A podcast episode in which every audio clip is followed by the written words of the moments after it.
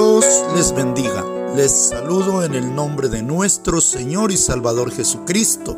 El pan del cielo en el día de hoy vamos a tomarlo del el libro de Apocalipsis, capítulo 3 y el versículo 20 que dice, He aquí yo estoy a la puerta y llamo. Si alguno oye mi voz y abre la puerta, entraré a él y cenaré con él y él conmigo. Amén.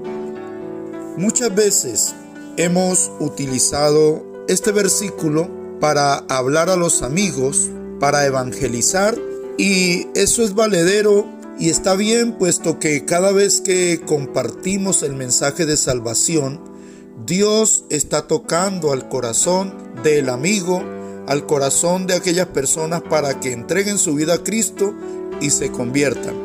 Pero si vamos al contexto de la palabra, nos damos cuenta que el Señor está hablando a la iglesia, en este caso a la iglesia en la Odisea. De todas maneras, a su iglesia, a su pueblo, le está hablando el Señor. Y viene hablándoles acerca de que no son fríos ni calientes, si no son tibios y por cuanto son tibios los vomitaré de mi boca. Les viene diciendo, bueno, que ellos dicen que son ricos, pero no se dan cuenta que son pobres, desventurados, miserables, ciegos y desnudos. Y viene un consejo que da el Señor a la iglesia.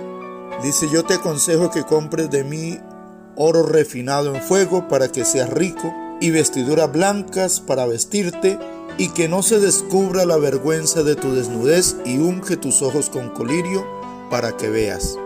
El Señor continúa hablando a la iglesia y continúa llamando al corazón de su pueblo, al corazón de los hijos de Dios, para que haya un genuino arrepentimiento.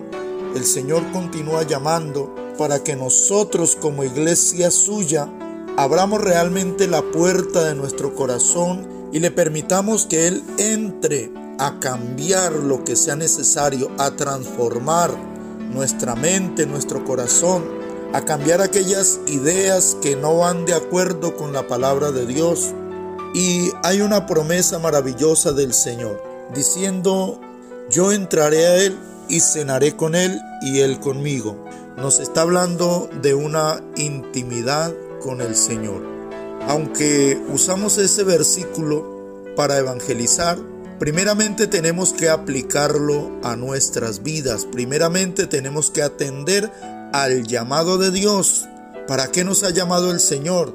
¿O por qué nos ha llamado el Señor a sus caminos? Hay un propósito de Dios con nuestras vidas. Así que mis amados hermanos, tengamos presente esto. Abramos la puerta del corazón al Señor Jesucristo y dejémonos guiar por su santa y bendita palabra, por su Santo Espíritu. Mis amados, que el Señor nos continúe bendiciendo rica, grande y poderosamente. Amén.